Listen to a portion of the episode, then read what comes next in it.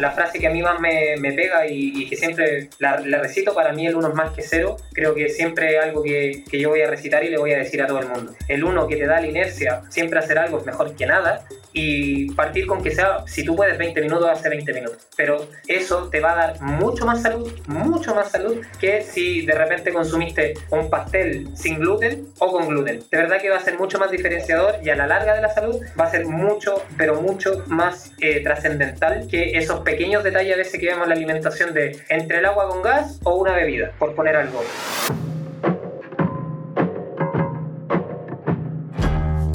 ¿Qué tal? Bienvenidos a un nuevo episodio de Empiezo el lunes, un podcast dedicado a todas aquellas personas que están buscando cambiar sus hábitos y llevar una vida saludable.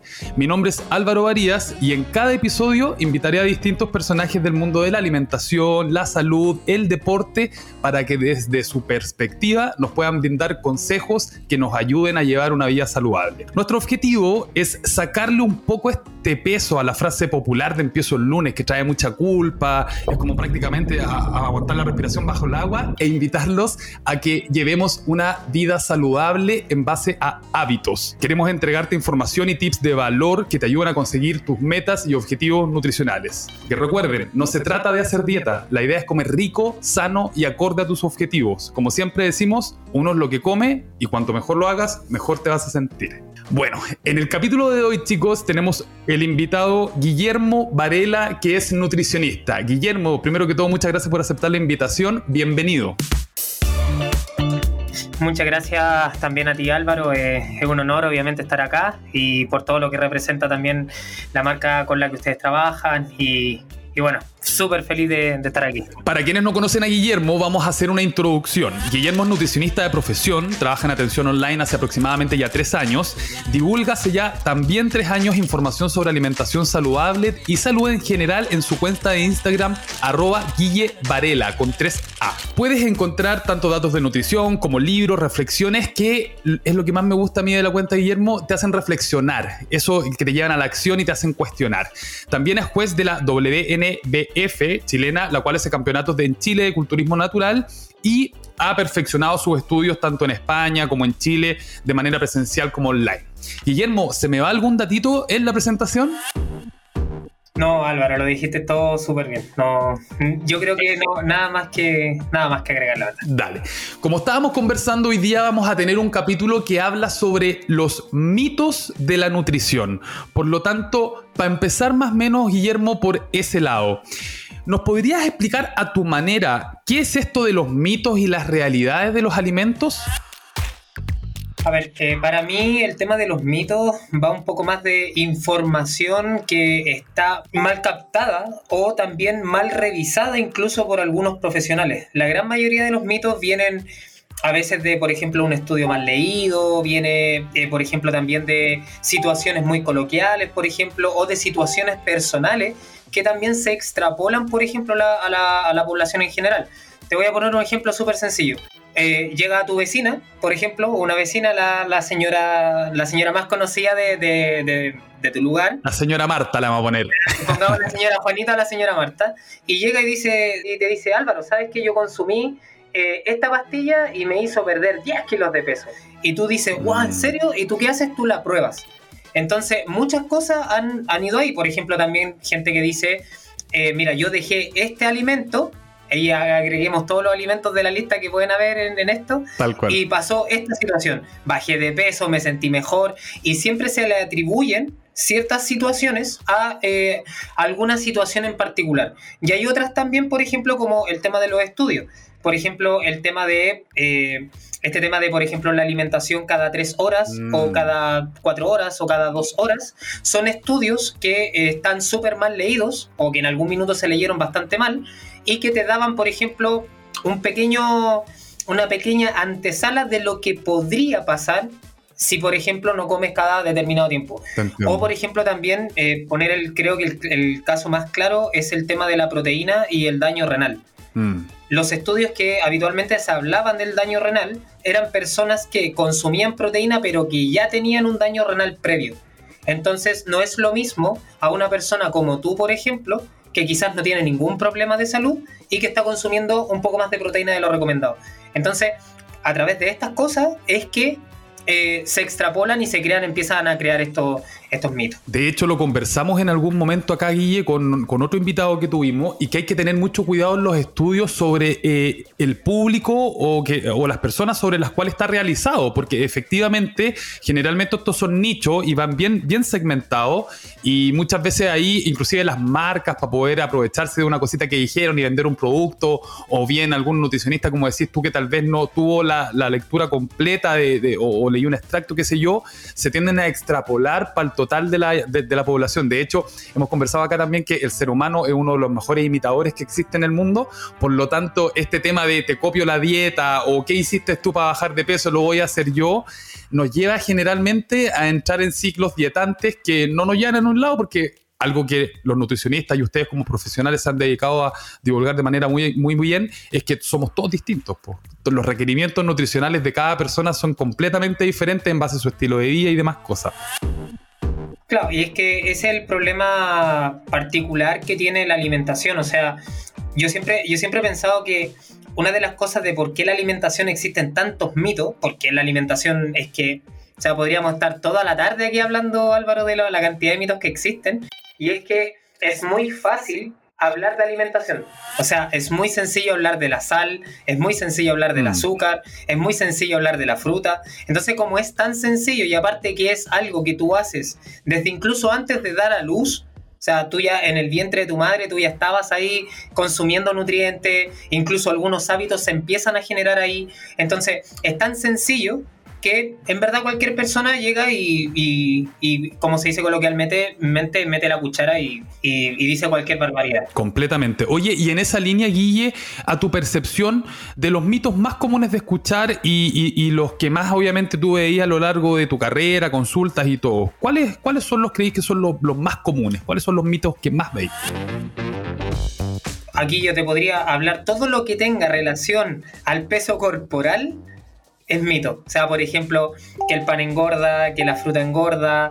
Póngale abreviado a cualquier alimento que diga que engorda, cualquier situación de esa. O lo que tenga, por ejemplo, también que ver con el caso inverso, perder peso. Por ejemplo, que comer lechuga con atún adelgaza. Mm. Que, por ejemplo, eh, consumir X producto hace adelgazar. Eh, creo que uno de los que más también se repite hasta el día de hoy es que a más sudor más peso, más, más grasa pierdo. He, he escuchado un montón de cosas, o sea, desde los alimentos light, he escuchado, por ejemplo, del tema de los carbohidratos, también, por ejemplo, que los carbohidratos engordan, o que dejar de comer carbohidratos es la mejor forma para perder grasa corporal, o si, por ejemplo, eh, que es la pregunta más típica que, creo que te hacen, por ejemplo, en nutrición, que es, Guille, disculpa, ¿puedo comer X cosa? Y esa es la, la, la más típica que hacen. Y la otra podría ser también el tema del horario, mm. que yo creo que esa es de las que, a ver, cuesta más entender un poco porque está tan arraigado. De hecho, he escuchado hace súper poco un famoso también, una famosa, ¿Ya? también explicó este tema de, del metabolismo energético, que comer cada tres horas tenía, te hace aumentar el metabolismo y que eso te hace que ser un horno quema grasa y todo este tipo de cosas. Ah. Hay gente también, por ejemplo, otras cosas típicas, gente que come en el metro, por ejemplo, gente que come en cualquier lugar, que esto viene más arraigado del, del tema del culturismo, claro. pero también se extrapola nuevamente el, el culturismo a la persona que anda a pie. Y eso es porque también hay culturistas que asesoran gente que es gente que anda a pie. Entonces, mm. mismas reglas, pero para situaciones diferentes. Uf, te podría hablar también del tema del ayuno, que si yo no como me quedo sin energía. Eh, y un largo etcétera. Totalmente. En general ahí yo creo que, como dice Guillermo, toda la, la, mayoría de los mitos van orientados a este tema de quema de grasa. Y si bien ahora vamos a entrar en ese tema, Guillermo, pero para los que nos están escuchando y, en el fondo están diciendo, ya, pero si el brócoli no baja de peso, si comer tatún con lechuga no baja de peso, si hacer cardio no baja de peso, si hacer ayuno no baja de peso, ¿qué baja de peso entonces? ¿Por qué todos estos eh, sistemas de alguna u otra manera me prometen bajar de peso? ¿Cuál es el único criterio que se tiene que cumplir, Guille, para poder generar una reducción de grasa corporal? Me voy a extender un minutito en esto, ¿ya? Eh, para el oyente. Para que salga bien sencillo, hay que entender que el cuerpo tiene gasto energético por tus órganos, tu musculatura tiene gasto energético por las actividades que tú haces en el día, como por ejemplo nosotros hoy día estar sentados grabando un podcast, pensando una respuesta, eso produce un gasto. Tenemos el gasto por actividad física y en el que tú tienes también eh, eh, la, cualidad de poder absorber y digerir tus alimentos. Eh, todo eso gasta una energía. También podríamos sumarle, por ejemplo, un hecho patológico, o sea, una, una enfermedad, por ejemplo, o una, una una particularidad de la persona. Por ejemplo, si una persona tiene fiebre, ¿vale? Probablemente va a aumentar un poco su gasto energético. Si una persona, por ejemplo, tiene una, una sepsis o tiene, por ejemplo, eh, una quemadura, por ejemplo, también, eh, también va a aumentar un poco su, su, gasto energético en este sentido. Tiene un gasto agregado. Entonces, ¿qué pasa? Que todos los cuerpos necesitan una cantidad de energía que son las denominadas calorías o kilocalorías, mejor dicho, en, nutrición. Y que si tú consumes lo que tú necesitas, tu cuerpo se va a mantener en un estado más o menos medio, ¿vale? Y eso va a variar dependiendo obviamente de tus días. Hay días que tú te mueves más, hay días que tú te mueves menos. Por ejemplo, una persona que trabaja, no sé, por la construcción. Igual el día que trabaja tiene un gasto súper grande, y igual la otra persona que, esa, esa misma persona, en su día libre, si está acostada todo el día, tiene un gasto totalmente diferente. Entonces son dos tipos de gastos. Entonces, ¿qué pasa? Se, se pone en una balanza lo que tú consumes y lo que tú gastas por todos los demás criterios. Eso es lo que hacemos nosotros los nutricionistas. Y a eso tú tienes algunas opciones. Puedes gastar más energía, por ejemplo, para movimiento, por ejemplo, si no sé, si por ejemplo eras súper sedentario y empezaste a caminar mucho más o no hacía ejercicio y de repente se puso a hacer ejercicio, eso es un gasto agregado. Entonces, esa diferencia que está ahí le va a mandar una señal a tu cuerpo, que este es el famoso déficit calórico que lo van a escuchar por todos lados, eh, es una deficiencia energética, eso le manda una señal a tu cuerpo y le dice al cuerpo, le toca la puerta y le dice, cuerpo, necesito energía. Esa es la señal que le manda, necesito energía porque tú estás gastando más de lo que yo estoy consumiendo. Entonces tu cuerpo va a tener dos posibilidades. Una, la va a sacar de la grasa corporal o dos, la puede sacar también de la musculatura. ¿Quiénes son las personas que, por ejemplo, pierden masa muscular en este proceso? Son las personas que no le dan una, una pequeña señalización al músculo de que está siendo utilizado. Por ejemplo, el ejercicio de fuerza, cualquier tipo de contracción muscular, y te va a hacer que tu cuerpo va a tener esa señal de, oye, estoy utilizando la musculatura, la necesito, por ende, dale prioridad a otra parte. Y le va a dar prioridad a la grasa corporal. Entonces, claro, la gran diferencia entre dos personas es que el que hace ejercicio y el que no. El que no hace ejercicio puede perder 5 kilos, pero 4 kilos pueden ser de musculatura y uno de grasa. Y el que hace ejercicio probablemente va a ser el caso inverso. ¿Cachai? Entonces, eso es un poco, esto, eso funciona así. Entonces, eso es más que si yo como X cosa o estoy consumiendo otra cosa. Entonces, ya desde este punto de vista global, ya puedes descartar los suplementos y puedes descartar cualquier otro tipo de cosa. Perfecto. Bajando un poco la, pelota a piso, como dice Guillermo con esta explicación increíble que, que no tengo como parafrasearla mejor Acá el tema, chicos, es el déficit calórico. Ahora, Guillermo también hace una distinción, porque no es lo mismo que yo me meta en una dieta de lechuga todo el día y no haga ejercicio, que me va a llevar, lo estoy exagerando Guillermo, pero para que se entienda también en la casa, me va a llevar una pérdida de peso que probablemente no va a ser en grasa corporal, sino que mi, cuerpo se va a comer mi musculatura, que por lo demás es una de las mejores energías y fuentes que tiene mi cuerpo. Entonces, no es tonto, porque yo voy a lo mejor. Y en el caso contrario, que tú lleves un déficit calórico, pero que tus macronutrientes estén equilibrados y que obviamente adicional a eso hagáis ejercicio, evidentemente es probable, no es probable, tu cuerpo va a ir a buscar, perdón, la grasa corporal que está acumulada. Entonces, chiquillo, el ayuno básicamente lo que hace es restringir tu ventana eh, horaria en términos de comida. Entonces, evidentemente, capaz que estés comiendo menos. Pues si, si dejaste de comer a las 8 y, y empezáis a comer a las 12 del día, lo que estáis haciendo es eliminar tal vez esa comida que hacíais en la noche, media como ansiedad, y en la mañana el desayuno, que vamos a entrar a ese tema también, que te dicen que el desayuno es la comida más importante del día, no te la podéis saltar como eh, casi sagrado. Te estáis saltando esas dos comidas que ponte tú que sean, no sé, 700 calorías entre ellas dos entonces, obviamente que vaya a estar comiendo menos que antes y eso te va a llevar a un déficit calórico. Pero lo entretenido acá, chicos, es que si ustedes entienden que en realidad lo que tenemos que lograr es el déficit calórico y la forma a la cual lleguemos a él, si bien obviamente es importante, eh, el criterio final es ese, se les va a hacer mucho más fácil a ustedes poder llevar una vida saludable. Ahora, Guillermo, dime por favor. A mí hay una frase que siempre me ha servido para entender un poquito más esto, porque a veces, a ver, yo entiendo a veces que el oyente, por ejemplo, o, la oyente, que puede estar escuchando esto y de repente escuchas palabrotas, o sea, como por ejemplo sistema enzimático, escucháis sistema energético de no sé dónde. Entonces, para entender un poquito esto, los macronutrientes, proteínas, grasas, carbohidratos, ¿vale? Que son estos macronutrientes que están dentro de los alimentos, eh, y tenemos las calorías. O sea, las calorías derivan de estos tres. O sea, eh, ahí tenemos la primera parte. Entonces, todo lo que sea este, esta señal que tú le estás mandando a tu cuerpo de, oye, quiero perder grasa, va por un tema calórico. Ahora, la persona que está en la casa podría entender que igual puedo comer McDonald's todo el día, haciéndole alusión a McDonald's, Puedo comer McDonald's, por ejemplo, un McDonald's al día, voy a poner el caso, y no comer en todo el día ¿Mm? y perder grasa corporal. Sí, se puede. Pero, ¿qué pasa? Que lo que cuida tu salud son los micronutrientes. Entonces, por eso es que se acompaña de las dos cosas. La calidad alimenticia, que es intransable para tu salud. O sea, estés comiendo más o estés comiendo menos, la calidad alimenticia es algo intransable. O sea, no puedes transarlo. Y lo otro vendría siendo el tema energético, que tiene que ver un poco con la composición de tu cuerpo. O sea, si gano, si gano peso corporal porque estoy acumulando calorías que no estoy utilizando, o si pierdo grasa corporal o musculatura, dependiendo de si me falta energía que darle a mi cuerpo.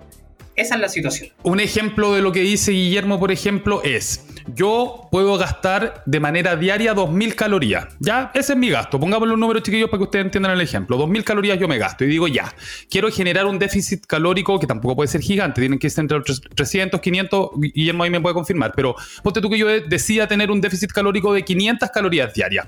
Claro, pues yo voy al McDonald's, tiene 1.500 calorías, me como un McDonald's todos los días y voy a tener un déficit diario de 500 calorías. Exactamente. Pero ¿y mi cuerpo? Si al final la benzina de un auto es como la comida de mi cuerpo, pues yo si le echo parafina mi auto, probablemente de acá a tres días eh, va a estar muerto y no va a estar funcionando. En el caso de nosotros, estas calorías vacías que le llama Guillermo, que básicamente no hay un aporte equilibrado en macronutrientes y ni hablar de vitaminas y minerales, generan que nos vayamos enfermando. Entonces ahí es donde también entramos a los flacos enfermos o a los flacos falsos que le llamamos uno, como que de repente, no sé, pues yo tengo clientes que nos llaman, oye, es que yo estoy flaco, pero me saco la polera y no, no estoy tonificado, o no, Guillermo.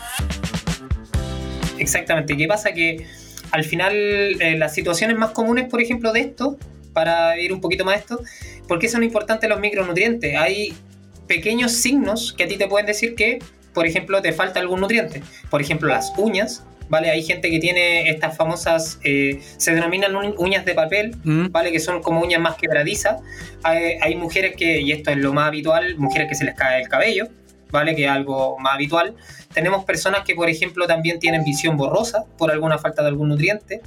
Eh, y así podríamos estar hablando de otros signos y síntomas. Hay personas que son más propensas a lesiones, gente que es más propensa, por ejemplo, también a, a, calambrarse, por ejemplo, también que tiene que ver con los nutrientes. La salud mental, la depresión, la ansiedad, hay, como tú decías, hay un montón de cosas en todos los campos. Si la comida es lo que hablamos acá todas las semanas, Guille, y por eso que son tan buenos estos espacios. La comida finalmente lo es todo. Porque básicamente tu organismo se nutre con ella y la calidad que tú le entregues en términos de alimentación a tu cuerpo va a ser como él va a responder ante tu calidad de vida, ante la longevidad que vaya a tener. No hay ninguno de los que nos está escuchando acá, yo creo que quiera llegar a viejo enfermo. Entonces, el momento de tomar acción y de entender y de preocuparse y tomar conciencia, como lo invitamos chiquillos siempre, es hoy. Ahora, Guillermo, una pregunta. Eh, ¿Qué alimentos crees que se consumen creyendo que son saludables por información errónea, un buen marketing que vende humo, qué sé yo? Como por ejemplo las cajas de cereal en el pasillo de los supermercados. Escucha, las pintan verde, les colocan una palabra fit, wellness o no sé qué, y te venden harina refinada en una caja que se ve súper bonita y súper saludable.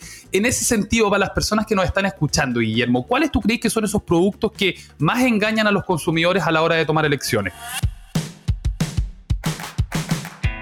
Mira, para mí yo creo que el gran alimento, o sea, la gran palabra que han agregado que yo creo que esto cae para todas las edades, son los alimentos light. Mm. Para mí los otros que son las barritas de cereal, que yo también las considero como un alimento que tú, no sé, no te aporta nada, pero la gente la, utiliza en un hospital, mm. en una clínica, la utilizan como snack, se la dan a los niños, eh, un montón de cosas. Y de hecho, si tú miras lo que tiene por atrás, eh, es, que es pura, es puro edulcorante, harina, y, mm. y va a ver lo que hay atrás y tiene 300 ingredientes y cosas de que no debería tener.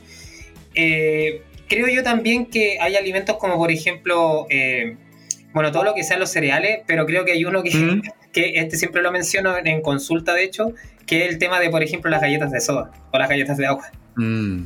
Que esto siempre la gente dice, no, pero hago dieta y cambio el pan por galleta de soda. Comérmela.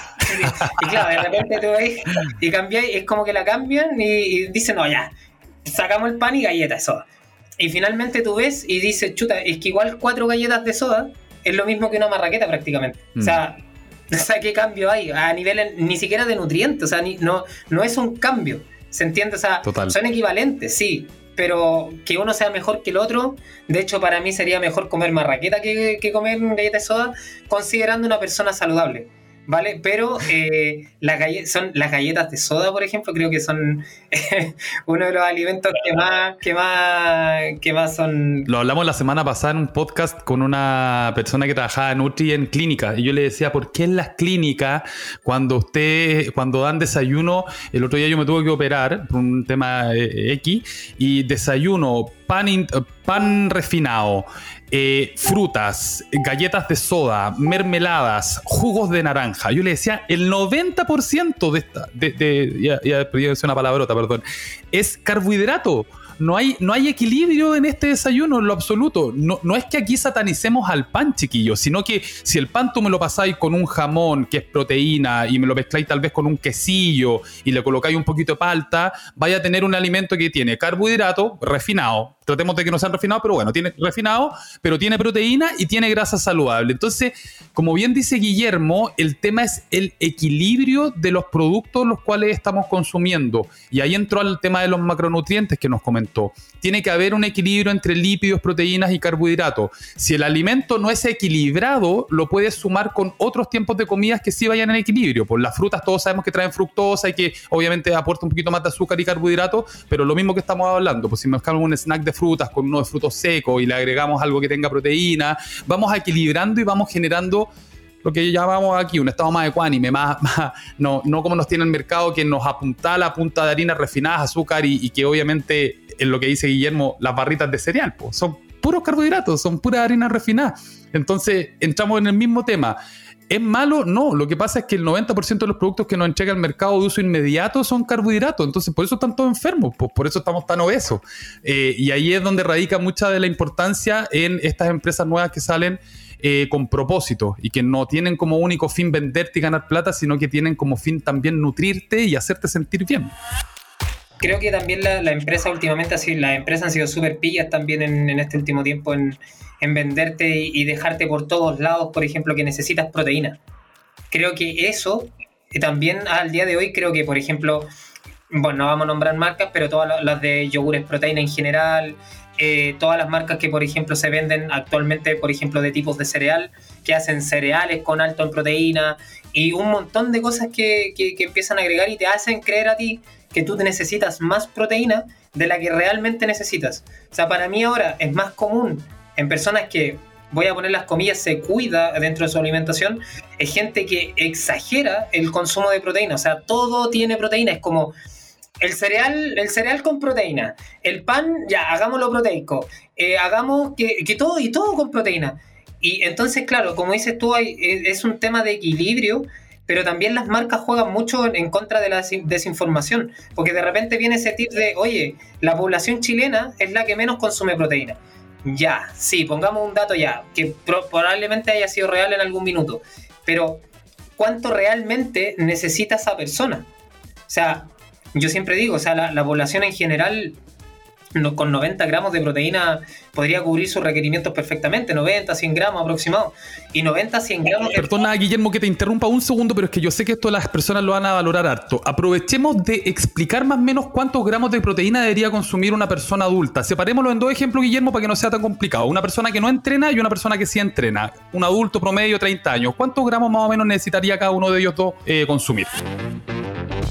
Mira, aproximadamente el hombre, si no entrenase, si lo calculamos por, por número, pueden sacar como en su calculadora Mm. entre 1.1 y hasta 1.3, 1.4 gramos por kilo de peso corporal real. Perfecto. ¿Vale? Eso en una persona que, digámoslo, en una persona sí que eh, sea una persona que, que no tenga quizá un grado alto de obesidad. Ya, ¿vale? perfecto. Si es un grado alto de obesidad, eh, debería calcularlo de otra forma y obviamente aquí no vamos a dar estos datos porque vamos a estar todo el rato hablando. Exacto, pero para que hagan ustedes más o menos la idea en la casa, chiquillo. Lo que habla Guillermo es que una persona probablemente sedentaria, que no haga un ejercicio, ni sea un atleta de alto rendimiento, que no tenga una obesidad mórbida, ni tampoco ninguna patología muy compleja, básicamente una persona normal que quiere disminuir su peso y que quiere comer de manera adecuada, multiplicáis 1.4, 1.2 por tus kilos de peso. Por ejemplo, si pesáis 70, te va a dar 98 gramos de proteína eh, de manera diaria. Entonces tú lo que te tenés que preocupar es de que la suma de todos los alimentos que vais consumiendo durante el día, ojalá tengan entre 90 y 100 gramos.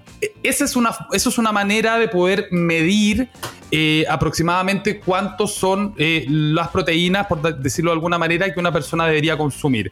Ahora, Guillermo, para, efectos de, la- de las dietas restrictivas, y volviendo al tema de los mitos y, las y- y- y- y todos estos temas, las personas, por ejemplo, que dicen, ya, ¿sabéis qué? Me voy a desintoxicar, abro comillas y cerro comillas, y por 10 días voy a tomar puros jugos de fruta y verdura. ¿Qué, qué- efecto puede llegar a tener esto en el cuerpo de una persona que decide no consumir ni un sólido, no masticar nada y aparte no consumir ningún otro tipo de alimento que no sea fruta y verdura por un periodo extenso de 10, 20 días? Ahora, eh, si vemos nosotros, por ejemplo, el tema de la de- detoxificación, que es lo que ¿Ya? también obviamente se vende, eh, esta detoxificación primero la hace en tu órgano. O sea, no tiene ningún sentido que estés consumiendo cuestiones eh, porque estás intoxicado. Exacto. ¿Vale? O sea, primero que todo, nadie está intoxicado. O sea, si tuviese, into- tuviese una intoxicación real, tú estarías hospitalizado. no estarías ahí sentado o en un lugar pensando que estás con una intoxicación. Eso es lo primero. Segundo, cuando tú dejas de consumir toda la gama de alimentos, podría pasar, por ejemplo, algunos signos como los ya mencionados. Podrías sentir fatiga, por ejemplo, podrías tener quizá eh, cuadros de deshidratación, cefalea, por ejemplo, que vendrían siendo estos dolores de cabeza. Podrías tener, eh, bueno, obviamente a nivel psicológico te va a ver bastante afectado, porque es como cuando tú le dices a un niño que no, ¿El niño qué va a hacer? Va a tratar de estar todo el rato buscando esto, como, "Mm, pucha, me dijo que no, pero voy a esconder, voy, voy a tratar de ver cómo lo consigo. Entonces, ese mismo estado, porque todos tenemos un niño interno, si el niño in- interno siempre va a existir, ese niño interno te va a hacer también a ti provocar cuadros de ansiedad y todo lo demás. Tal cual. Bueno, cuando tú vuelvas a consumir, obviamente, tus alimentos, lo que va a pasar es que te vas a querer comer eh, todo lo que no has comido dentro de esos 10 días. ¿Vale? Porque llegas, estás todo el día, o sea, es que esto es algo de 24 horas, Mm. 7 días a la semana. Entonces, si tú estás con una prohibición durante un largo lapso de tiempo, en algún minuto ese globo tiene que estallar. O sea, en algún minuto esto estalla. Y aquí vienen todos estos problemas a veces de, de trastornos de alimentación y, y todas estas cosas que a veces suceden que son la realidad. Y de eso viene, o sea, del, a veces del poco, inten- del poco entendimiento y al mismo tiempo también de que tú crees que estás haciendo algo Sí. que a ti te estás haciendo, te está dando una solución, pero que finalmente se transforma en un problema en el largo plazo. Por eso que es importante tener cuidado con las dietas, chiquillos, porque las dietas muchas veces son gatillantes de estos trastornos alimenticios. Uno no se da cuenta y se obsesiona. Pues acá nosotros hablamos de contar calorías. Tampoco es que tengáis que andar con una calculadora todo el día en la calle contando. Si hay que escuchar al cuerpo. Guillermo lo acaba de decir. Si tú empezás a tomar jugo y te empieza a doler la cabeza, dormir mal, escucha a tu cuerpo, po, hombre, si te está hablando. Esas son señales claras de lo que está sucediendo, Guillermo. Y de hecho, así, haciendo alusión a este tema de, de contar, que también hay mucha gente que lo hace, eh, yo también creo que el tema de las pautas de alimentación y al mismo tiempo todos estos sistemas que también tenemos nosotros para poder controlar un poco la alimentación, también nos separan un poco del hecho, del hecho de justamente lo que dijiste tú de las señales de tu cuerpo, del hambre y la saciedad. Al día de hoy yo considero que hay dos cosas que la gente hace de manera prácticamente robótica y que no se da cuenta. La primera, este cacharro. Que esto tú lo tienes acá y a cada rato lo vas a estar mirando. Hablamos del celular. Para la gente que solamente escucha el Sí. celular. Ese es- esa es la primera. Y el segundo es la comida. ¿Y por qué digo la comida? Porque si yo, por ejemplo, yo en una pauta te digo, Álvaro, tú tienes que comer cada tres horas. Tú comes a las 9 y comes a las 12 y a las 3. Pero yo no sé si Álvaro tiene hambre a las 12, no tengo idea. No sé si Álvaro tuvo hambre a las 9 y no sé si Álvaro tendrá hambre a las 3. Entonces, finalmente eso también te genera un estado de desconexión, porque finalmente lo que tú haces es seguir algo, pero no te, no te escuchas tú mismo. Igual hay gente que no tiene hambre y come porque, entre comillas, toca comer. Entonces, también a veces eso genera un problema. Y, y, como te decía, yo creo que uno de los grandes mitos y de los más peligrosos es el tema del horario. Porque eso, o sea, si no viene en una pauta, de verdad que la gente es como que te lo pide. Pero es porque está demasiado arraigado el tema de los horarios de comida. Y creo que es algo que se magnifica mucho y no tiene ninguna utilidad, más que el orden. En ese sentido, también hacemos un llamado a todos los que visitan a los nutricionistas, porque hacen una pega increíble, a que, chiquillo, acá hay un tema también que tienen que ustedes querer eh, realizar un cambio no es modo automático. Acá no se trate de que alguien se para al frente mío y me diga todo lo que yo tengo que hacer para bajar de peso, porque la persona en el fondo que está, el que, el que tiene el cuerpo, el que lo escucha, el que sabe cómo están haciendo los ingredientes que está comiendo, a qué hora da hambre, como dice Guillermo, es uno. Entonces, si tú tienes que estar dispuesto a invertir tiempo y conciencia en estos procesos, porque si no, al finalmente, como decíamos al principio, uno termina copiando algo que a la semana, a las dos semanas, tú decías, ah, esta cuestión no es para mí, hay que no bajar de peso, y año a año vamos acumulando más peso y vamos viendo que la meta que teníamos, que era como llegar a nuestro peso eh, normal, ya se va alejando cada vez más. Ahora, si tuvieras que enumerar en, mayor a menor, eh, Guille, los pilares fundamentales para lograr disminuir el peso en grasa, ¿cuáles serían y, y por qué? Uf, qué gran pregunta, porque es general. Pero, digámoslo así, yo creo que para mí algo que es clave, primero, tener conciencia sobre la hidratación. Segundo, creo que uno de los pilares es estudiar, o sea, saber lo que estáis haciendo. O sea, hay gente que se enfoca mucho, y yo siempre esto se lo digo a todos mis pacientes también, y el que me esté escuchando lo va, lo va a ver, y es que a todos yo les digo, deja de pensar en el qué y empieza a pensar en el cómo. ¿Por qué? Porque todos se enfocan en el qué. ¿Qué tengo que comer? ¿Qué puedo comer? ¿Qué no tengo que comer? Pero nadie se fija en el cómo tengo que comer y por qué se hace esto. Entonces, creo que yo que la desinformación genera mucho más problemas de, que, de los que hay.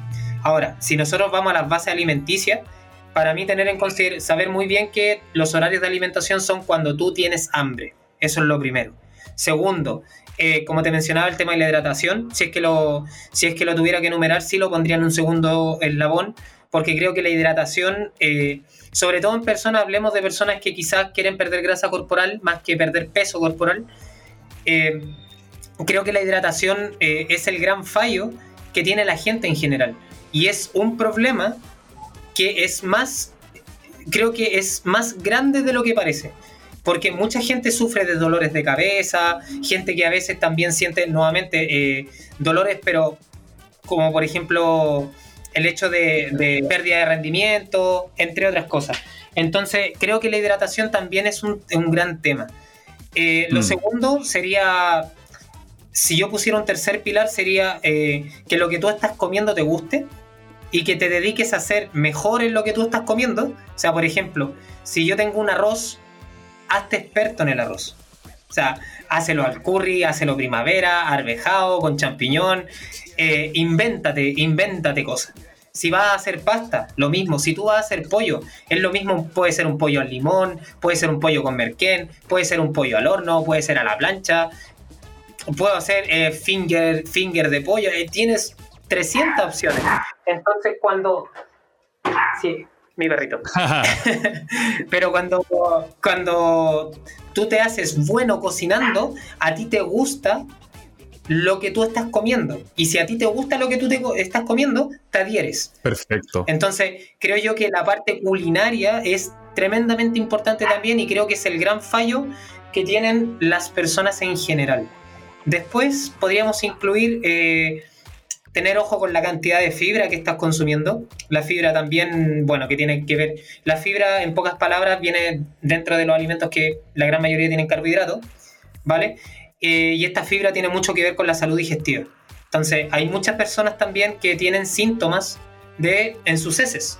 O sea, por ejemplo, personas que hacen no sé si se puede decir, pero voy a poner las comillas. Todo nomás, todo. ¿Se puede decir caquita de conejo? que son como pelotitas. caquita de conejo, hay personas, sí, se entiende. personas que, por ejemplo, tienen... Eh, que, difícil hablar de, ese en, Sí, obvio. por ejemplo, cuando está el, eh, la, la, S, la S es, es, más ¿Mm? algo así como agrietada, ¿vale? Y esos son síntomas elocuentes de que tiene problemas, por ejemplo, de fibra. Y eso es porque o come pocas verduras, o come poca fruta, o poco de los dos, o los alimentos que está consumiendo en general tienen poca fibra. Entonces la calidad de sus heces es bastante baja. O sea, gente que no hace cada tres días, eso Y eso afecta a todo, po. La digestión, estreñimiento, pesadez estomacal, Sí, y ahí están todos los remedios y ahí, él, eh, mira, es un, poco, es un poco lo que yo digo y ahí es donde yo eh, hago una crítica súper fuerte guía a todo lo que tiene que ver como con la industria un poco, porque por un lado tenemos a la industria alimentaria entregándonos productos con poca fibra, como decís tú, eh, bueno, que tienen problemas de harinas refinadas y de todo, y por el otro lado tenía una, el mercado que te vende pastillas milagrosas, crema reductiva, entonces te bombardean por ambos lados y finalmente ninguno de los dos productos es una solución real a, lo que tú estás buscando, que básicamente es vivir de una manera más saludable. Oye, Guille, mira, Ahí acá nosotros hoy día inventamos una sección, porque efectivamente como estamos hablando de mitos y realidades, eh, la idea es, yo te voy a hacer ciertas frases y tú me vas a decir mito o realidad. ¿Te parece? Sí, me parece. Perfecto. En el imaginario social los carbohidratos son considerados dañinos o negativos. ¿Mito o realidad? Mito. Mientras más veces como en el día, más acelero mi metabolismo. ¿Mito o realidad? Mito, pero con, pero con mayúsculas. Mientras menos calorías consumo y más restrinjo mi dieta, más peso en grasa voy a reducir voy a hacer un inciso. Perfecto, dale nomás. Es mito porque la mayor restricción te puede llevar a problemas de salud que son bastante grandes. En el caso de las mujeres creo que un poquito más notorio. Puede darse, por ejemplo, la pérdida del ciclo menstrual, ¿vale? Eh, eh, pérdida de eh, pérdida ósea, ¿vale? Ahora, de que se puede, yo pongo el depende por porque hay casos muy particulares que sí se podría. Claro. Pero si yo hablo del grueso de la población, es un mito, o sea, totalmente no. Básicamente, chiquillos, la dieta de la lechuga no sirve. No porque tenga menos calorías, que lo que decimos con Guille va, va necesariamente a significar que haya tener buenos resultados. Ya. ¿La fruta engorda? ¿Mito o realidad? Mito, pero con cartel. ¿Tomar jugos de frutas en vez de bebidas me hará adelgazar más rápido? Mito también. ¿Los productos libres de gluten son más sanos y me hacen perder más peso? No, mito. Y si quieres podemos hacer un inciso ahí. Dale nomás. De hecho, el gluten es uno de los temas que hemos tocado acá y que, como decíamos, la industria del marketing a veces lo que hace es tomar un concepto como vegano, eh, libre de gluten, sin lactosa y nos hacen creer corrígeme tú, que son como para bajar de peso o que son light o que tienen alguna implicancia. Lo que pasa es que el tema del gluten bueno, ha sido un tema que, es bien controversial, la verdad. O sea, tampoco hay que decir que tampoco hay tantos estudios de diversidad de cosas del gluten, porque es un tema nuevo. Entonces, muchas de las cosas que se dicen, por ejemplo, con el intestino, sobre todo con intestino, hay muchas cosas que son verdades a medias y falsedades a medias, ¿vale? Ahora, el tema del gluten es, para mí, si hay una persona que no es alérgica al gluten, que lo consuma, o sea, consúmelo. De hecho, es mejor que lo consumas, creo yo, a que no lo consumas. Por un, por un tema súper particular que cuando tú dejas de consumir este gluten, tu cuerpo también entiende y genera una cierta resistencia al momento de que tú lo vuelvas a ingerir. Exacto. Entonces, cuando tú lo vuelves a ingerir, viene el, la misma sintomatología que si tú tuvieses como si fueses un alérgico al gluten. O sea, empiezas a sentir estreñimiento y puedes tener algunos síntomas quizás más leves no tan iguales como, como la persona que quizás tiene sí una alergia o, una intolerancia, pero en, esta resistencia es algo común. Por lo mismo que dices tú, o sea, te venden todo sin gluten, sin querer dejas de consumir gluten, cuando tú lo consumas, ¡pum! Bueno, pasamos de la sección que tiene que ver con mitos y realidades, que la estrenamos hoy día, a la sección de Picadito, que fue la que te contamos al principio. Picadito básicamente tiene como intención que las personas que nos están escuchando conozcan un poquito más de ti en términos alimenticios. Son preguntas rápidas que también tienen una sola respuesta. ¿Estáis listos? Sí, por supuesto. Perfecto. ¿Cocinar tú o que te cocinen? Cocinar yo. ¿Cuál es tu plato de comida favorito? Uh, qué difícil. Plato favorito. Yo creo que el puré, creo que me, me, me vuelve loco. Ahora, bueno, yo soy vegetariano, entonces no puedo decir puré con carne ni nada, pero Ah, ya. Pero sí se entiende. ¿Eres de dulces o salados? dulce. ¿Tienes algún alimento o maña o receta que no te guste? O algo que no me guste. Creo que me gusta todo. No hay, creo que lo único que podría decir que no me gusta, bueno, que no lo consumo, serían los interiores. Perfecto. ¿Cuántas veces comes por día? Dos o tres. ¿Eres de repetir tus platos favoritos o probar siempre algo nuevo? Probar algo nuevo. Y por último, ¿te permites en ciertas ocasiones comer cosas, comillas, poco saludables? ¿Te das esa libertad? Toda la semana. Esta pregunta y como lo hacemos y como lo decimos todos los capítulos tiene una intención mostrar a nuestros entrevistados y explicarle a las personas que eh, no hay alimentos satánicos ni hay comidas que sean como en el fondo culposas. Todos podemos en algún momento de la semana entregarnos un gustito, entendiendo obviamente que nuestra rutina y la cotidianidad y los hábitos van apegados siempre a un mundo que tiene que ver con más eh, alimentos más saludables, pero si te querés comer una pizza, si está de cumpleaños tu mamá y te dieron un pedacito de torta o cualquier cosa que en el fondo se te dé en tu diario vivir, no hay necesidad, chicos, de sentirse culpables, de esconderse, ni de evitar ese tipo de situaciones. Eh, básicamente la idea, como les decimos siempre, es comer en equilibrio y llevar hábitos que de a poquito generen a mediano y largo plazo, obviamente, grandes resultados. Quería hacer un, pequeño inciso quizá como un, consejo en general. Yo creo que eh, el tema alimentación a veces creo que se le atribuyen muchas cosas, o sea, creo que se le atribuyen más cosas de lo que realmente son, creo yo. Entonces, creo que la preocupación más particular que debería tener la persona es, en ser, es ser una persona un poco más activa. El problema de esto es que la, la sociedad en la que vivimos hoy en día te amarra, por ejemplo, el celular, te amarra, por ejemplo, a trabajos que son eh, sentados completamente y también obviamente por otras cosas que tienen que ver con el tiempo, por ejemplo, la locomoción, la distancia que tú recorres a tu trabajo, qué sé yo, todo este tipo de cosas, eh, hace también que cada persona tenga cada vez menos tiempo. Eh, yo siempre esto lo he discutido con, con- lo he discutido con otras personas y, y yo siento que a veces para las personas que no se dedican a esto, yo siempre lo digo, no soy ningún fanático del entrenamiento ni nada, pero eh, hay personas que a veces esas dos horas de entrenamiento eh, sus- eh, suponen también quitar, por ejemplo, el rato que están con los hijos, el rato que están, por ejemplo, con la, con la, con la mujer o con el esposo en este caso. Con la familia, con la señora. Claro. Entonces, también a veces eso cuesta un poquito también eh, transarlo. Yo digo, y creo que la, la frase que a mí más me, me pega y, y que siempre la, la recito, para mí el uno es más que cero, creo que siempre es algo que, que yo voy a recitar y le voy a decir a todo el mundo. El uno que te da la inercia, siempre hacer algo es mejor que nada, y partir con que sea, si tú puedes 20 minutos, hace 20 minutos.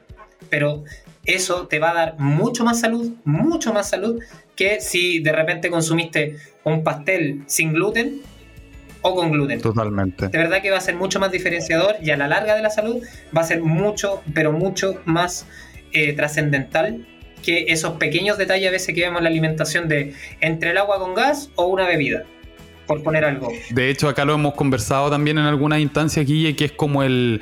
¿Qué saco? Que es lo que decías tú. ¿Qué saco? ¿Qué saco? ¿Qué saco? Y, y- y si no sacáis nada, en vez de, de sacar algo, salir a trotar, y trotar van a ser 400 calorías, y en vez del déficit generarlo comiendo menos, lo generáis caminando más. ¿Qué pasa si subís las escaleras de tu edificio en vez de ocupar el ascensor?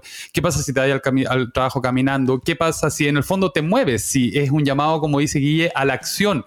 Y de repente, bueno, como hablábamos delante, el objetivo es el déficit calórico, si quieres reducir tu peso en grasa. Pero a ese objetivo tú puedes llegar de distintas maneras, como dice Guillo, yendo a la acción, eh, aumentando tu actividad física y que, ojo, actividad física no llámese a ir al gimnasio, llámese a todo tipo de actividad que te haga moverte, eh, que te mantenga activo y que obviamente te haga estar un poquito más saludable. Bueno, Llegamos a la última sección, chiquillos, del podcast que se llama Lunes sin culpa. Como escuchaste en la presentación al inicio, Guille, este podcast tiene esa, tiene la necesidad un poco de sacarle a las personas ese tema de empiezo el lunes, empiezo después de la fiesta, empiezo el primero, que generalmente lo que lleva más es a ansiedad que a un cambio real que te, que te lleve a la acción, por decirlo alguna vez. Entonces, esta sección tiene un poco la intención de sacarle ese peso a esta frase popular y que le demos un nuevo significado. Ahora, primera pregunta, Guille. Si mañana quisieras empezar una vida saludable, ¿qué es lo primero a tu criterio que le dirías a una persona que tiene ese objetivo? Qué difícil, es que le diría tantas cosas, pero yo creo que... ¿Por dónde partir? Si es con respecto a la alimentación, eh, que vea, que vea la qué ingesta de verduras tiene, qué ingesta de frutas tiene, y que en general eh, sea que, trate de consumir más alimentos que productos. Buen consejo. O sea, si hace eso a líneas generales, o sea, consume más alimentos, alimentos como en vez de, o sea, papa, por ejemplo, en vez de papa envasada, o por ejemplo, arroz, más que el arroz ya hecho, ya eso te va a hacer, o sea, a líneas generales te va a sumar completamente. Si tú haces ese, solo ese principio de más alimentos que productos, ya tiene un principio para partir y, y más que suficiente. Excelente consejo. A ti, Guille, ¿qué te motiva hoy a tener una vida saludable? A mí lo que me, motiva es que yo en algún minuto llegué a pesar 100, 105 kilos. O sea, yo mido unos 66 y llegué a pesar 105 kilos. Entonces yo sé lo que significa estar allá, mm. en 105. Yo sé que es que las rodillas te duelan cuando tú caminas o cuando tú subes una escalera. Yo sé lo que es que tú quieras salir a trotar y que a ti te digan que tú no puedes porque si no te vaya a romper las rodillas mm. y te va a romper los ligamentos y te va, te va a generar problemas. Yo sé lo que es, por ejemplo, ir al mall a comprarte ropa, querer una polera y que esa polera no te la puedas comprar porque no te cae. Por ejemplo, le hago alusión y yo creo que fue a lo. yo creo esto es algo súper vanidoso, pero, pero de comienzo me sirvió mucho. Que yo siempre quise ropa Sara, de la marca Sara. ¿Y qué pasó? Que la marca Sara, incluso la XL, es para una persona más o menos promedio. Mm. Entonces, yo nunca la pude comprar. Entonces, eso también me movió mucho. Entonces, como sé lo que es estar ahí, más que el miedo de volver ahí, es que estando aquí me siento 300 veces mejor que lo que me sentía allá. Entonces, a 10 años de diferencia. Mm. O sea, yo, por ejemplo, esto fue un cambio que fue muy paulatino, 3, mm, 4 años, eh, y que pude sostener dentro del tiempo por esto mismo. Pero es algo que yo te puedo decir, es que con 30, ahora casi 30, que estoy a, puertas de cumplirlo, con 30 me siento mucho mejor que cuando tenía 18, 19 años. Entonces, y yo, y probablemente cuando tenga 40, me voy a sentir mejor que a los 30.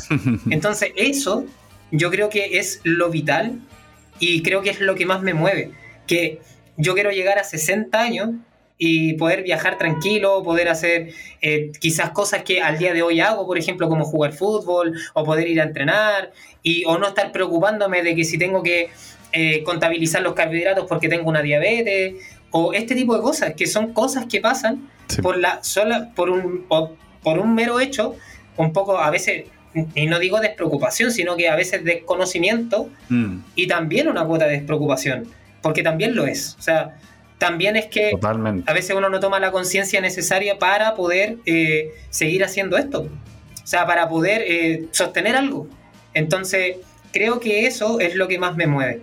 Creo que, creo que en resumidas cuentas lo, lo haría así. Mira, de hecho, Guille, eh, las respuestas en general que recibimos acá de nuestros invitados, porque esto se lo hacemos siempre todas, tienen que ver con lo último que tú comentaste, como llegar a estar en un estado ya más adulto y llegar mejor que ahora, que yo creo que de verdad esa es como una de las respuestas que más recibimos, pero en tu caso, y lo encuentro muy interesante, válido, y te lo agradezco porque lo podáis compartir también, tiene que ver como con, y para que ustedes lo escuchen, una sensación, o sea, a los 18 años El Guille se sentía peor que hoy día y tiene 30. Eso quiere decir que, básicamente, la, típica frase popular, no, no hay un tiempo perfecto para empezar. Podía empezar a los 18 años, podía empezar a los 30 años. Yo conozco personas que han empezado a los 40 años y que igual a los 50, 60 se terminan viendo bien. De hecho, me acuerdo específicamente hace como dos años atrás fuimos a las Torres del Paine y yo veía a las personas europeas de 60 que tienen esta cultura de trekking, comer bien y todo, y viejo, pasaban como si, como si nada, 60 años.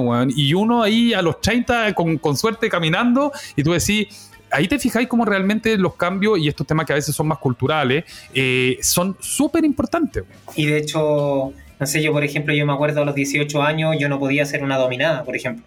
O podía, no hacía una flexión de brazo eh, sin la rodilla en el suelo. Entonces, mm. ahí tú te, pones a pensar, y nuevamente lo digo, cosas tan básicas como quizás comprarte ropa, como quizás, por ejemplo, salir a trotar. Mm. Quizás, no sé, yo ahora tengo 30, todavía no tengo hijos y probablemente tenga hijos.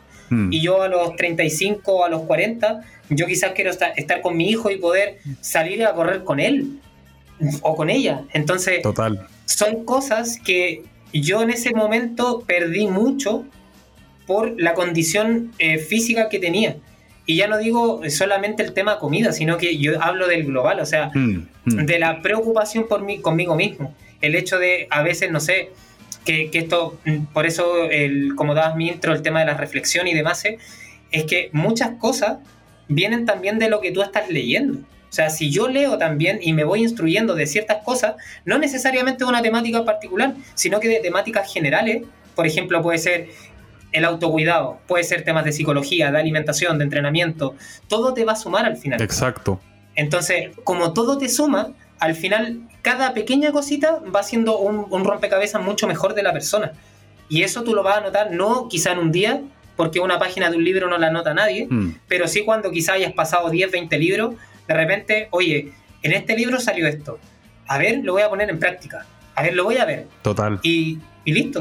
De hecho, nosotros, yo me aburrí de, dar esta explicación a, los clientes que tenemos en FitFood, pero todos llegan, quiero bajar de peso, quiero bajar de peso, ya, ¿y en cuánto bajo de peso? ¿Pero cuántos kilos voy a bajar? ya. Y yo le digo, vaya a bajar de peso por consecuencia de estar comiendo bien, pero si tú cambias tu alimentación, no solamente vaya a bajar de peso, vaya a dormir mejor, te va a mejorar eh, lo que tú decías, las uñas, el pelo, el cuti, si tomáis agua, vaya a estar menos estreñimiento. Hemos normalizado estar enfermos, hemos normalizado tener dolores de cabeza, estreñimiento, problemas en generales de salud y no, no, no, nos damos cuenta que en realidad eso no es normal. Entonces, como bien dice Guille, uno cambia la alimentación y no es que bajéis de peso, son millones de cosas las que pasan. Lo que pasa es que la mayoría de los que ustedes están hoy día están tan impresionados, están tan pesocentristas, buscando, que no está mal, chiquillos, pero están tan preocupados del peso que finalmente después se terminan dando cuenta cuando bajaron de peso, como dice el Guille, que se sienten mejor, que hay un tema de autoconfianza, que hay un tema de seguridad en nosotros mismos, motivacional, y me siento cómodo con mi cuerpo, por lo tanto, si yo estoy cómodo con mi cuerpo, las cosas que vengan hacia adelante, la forma en que me relaciono con las personas, cambia totalmente, ¿o no, Guille? Exactamente, y, bueno, yo te quería dar la respuesta que yo también esto lo respondo siempre, o sea, es algo que es el habitual de esto, oye, quiero una dieta para bajar de peso, nuevamente vamos con el qué. ¿Y qué pasa aquí? Que las personas a veces no se dan, porque esto creo que es un poco bajarlo en la realidad igual, creo que las, las personas no se dan cuenta que para haber llegado, digo, a su estado actual, debieron haber pasado años. Ninguna persona sube 10 o 20 kilos de grasa en un mes, hmm. porque primero es matemáticamente imposible. O sea, quiero que la gente en su casa lo haga si rápidamente. Un kilo de grasa corporal aproximadamente son 8.000 calorías que tú tienes que consumir por sobre lo que tú estás consumiendo. O sea, es una barbaridad, hmm. es bastante. Hmm. Entonces, digamos que la persona ganó 10 kilos de grasa. Son 80.000 calorías. Entonces, ¿eso cuánto tiempo tú te vas a demorar en consumirlo? Mm. O sea, es una inversión a largo plazo, aunque suene chistoso, de verdad que es a largo plazo. Mm. Y lo mismo pasa hacia abajo. ¿Cuánto tiempo no lo tú te vas a demorar en quitar esas 80.000 calorías? Que digamos, esto es un número bien, así como bien relativo, pues, igual puede ser 85 y 75, pero bueno, entonces en este sentido yo también les digo, o sea, tú cuando, tú cuando tú llegaste a mí, o en este caso cuando esa persona llegó a ti, ¿Mm? esa persona fue cuando se dio cuenta. ¿Y cuando, ¿Y cuando tú te das cuenta? No cuando tú ganas un kilo de grasa, tampoco cuando dos, cuando ya se empezó a notar. ¿Mm? Y cuando tú lo notas y te molesta, tú recién ves que es un problema. ¿Se entiende? Porque ya Mm. problematizas la situación. Pero para problema- problematizarlo, Mm, debió haber pasado por lo menos seis o un año o dos años. mm, mm. Entonces no pretendamos modificar lo que tú hiciste en dos años En un mes. en un par de días, en un mes o en dos. Totalmente. Guille, nos extendimos en esta pregunta, pero es que estuvo de verdad muy buena. ¿Qué libro, charla, podcast, cuenta o app, aparte de la tuya, que está muy buena, te ha ayudado a mantenerte saludable? A ver, yo creo que por libros, eh, no sé si libro, pero creo que si hay una filosofía que a mí me gusta mucho, voy a mencionar dos. Creo Ya. que si la gente leyera más de minimalismo, ¿Mm? que a mí me ha ayudado un montón, o sea, minimalismo a veces la gente lo asemeja a la ropa, Mm. pero es el pensamiento minimal, que se refiere a a veces cosas sencillas, lo más sencillo posible para que sea lo más efectivo posible. Así lo, lo miro yo. Menos es más. Claro, esa es la gran frase, el eslogan que tiene el minimalismo, menos es más. Sí, es, mi, es de mí es Van der Rohe, un arquitecto. O sea, ese, ese, ese, no sé si filosofía de vida, creo yo que le aporta mucho a la, a la gente en general. Y lo segundo que podría recomendar más que un libro, porque aquí vienen 300 libros de esto, vendría siendo el estoicismo. El pensamiento de cómo pensaba la gente antiguamente. Ser estoico. Si tú estudiases, o cada uno estudiase más Ujú. Séneca, y tenemos un montón de muchos más, el más uno de los más conocidos, Aristóteles, etcétera, si tú vieras cómo piensa esa gente y tú lo empezaras a aplicar hoy en día, de verdad que la historia sería otra. Porque podrías manejar muchas cosas que hoy en día son un problema para ti. La hiperconectividad, las decisiones que tú tomas frente a la vida, y eso te, lo ha- te hace totalmente diferente en cómo tú te paras frente a un problema Totalmente. en no magnificar el problema. Entonces yo siento que esas dos, más que un libro o algo, creo que yo que esas dos filosofías de la mano son un arma letal en el día de- en, el- en- en la época actual. Impecable. Por último, ¿qué le dirías a un oyente que muchas veces se ha dicho a sí mismo, empiezo el lunes, pero por algún motivo, Guille, no, no logra hacerlo? A ver, yo le diría que primero se saque de la cabeza que tiene que partir desde, si él está en el escalafón cero, que deje de partir en el 10 y que parta en el 1. O sea, a nivel cerebral, si tú le pones una actividad súper pesada, créeme que no la va a hacer. Por ejemplo, si yo tuviese que eh, redactar un libro y me dieran dos días para redactar el libro, probablemente no lo voy a hacer. No, primero no alcanzo el tiempo, pero segundo porque es una actividad muy grande. O sea, una persona, bajémoslo al ejercicio, una persona que no ha hecho ejercicio en su vida y quiere partir entrenando seis veces a la semana, lo va a hacer la primera, la segunda ya va a empezar a guatear. Eso es lo y es lo mismo en la alimentación. Si tu alimentación, tú has tenido una despreocupación dentro de tu alimentación, no pretendas partir con la dieta perfecta, porque eso no va a pasar. Probablemente sí vas a necesitar consumir el chocolatito de repente, de repente sí va a venir, por ejemplo, eh, un, un episodio de ansiedad, o de repente no vas a manejar cuando tienes hambre o cuando estás saciado, porque llevas tanto tiempo desconectado que no pretendas que eso comience porque tú lo dijiste, sino que esto es una práctica que tú vas enlazando a la, a la, a la larga de los años. Y de hecho, yo creo que hasta el día de hoy personalmente sigo aprendiendo, porque aunque no se crea, yo también sigo cayendo en cosas. O sea, yo de repente igual estoy en una junta familiar y de repente igual como más, porque es algo habitual, o sea, es algo que probablemente no se va a solucionar nunca. Por- lo vas a mejorar, sí, pero probablemente no se va a solucionar. Y esto es, y creo yo que es algo... Vaya a ser más consciente de. Claro, o sea, te vas a hacer más consciente, probablemente vas a tener más herramientas, probablemente tú lo vas a asemejar de manera diferente. Vas a, a- no a culparte, sino que decir, bueno, ya está, sigamos. Total. Entonces, yo siento yo que si tú partes de- del 1 y no del 10, ya te estás haciendo un favor grande. Y creo que hay una palabra que se va a escuchar harto, yo creo que en unos años más, pues la psicología viene pegando súper fuerte, Mm. que es la compasión. Creo que el ser más compasivo con uno mismo, Wow. creo que también es una herramienta súper grande para no dejar de hacer las cosas que tú estás haciendo cuando tú te caes. Porque el que se cae se puede parar más fuerte. Totalmente. De hecho, hablamos en algún programa acá, hay que tener cuidado cómo nos hablamos. Uno no tiene que ser tan, tan tajante en el fondo al, momento de ponerse al espejo y mirarse. Y para cerrar el tema, pequeñas decisiones que generan grandes cambios a mediano y largo plazo. Y esto no lo digo con respecto a la comida, lo digo con todo. Todas las cosas que ustedes quieren llevar a cabo en, en su vida, pártanla con pequeñas decisiones que te lleven a la acción, que a mediano y largo plazo te van a entregar excelentes resultados.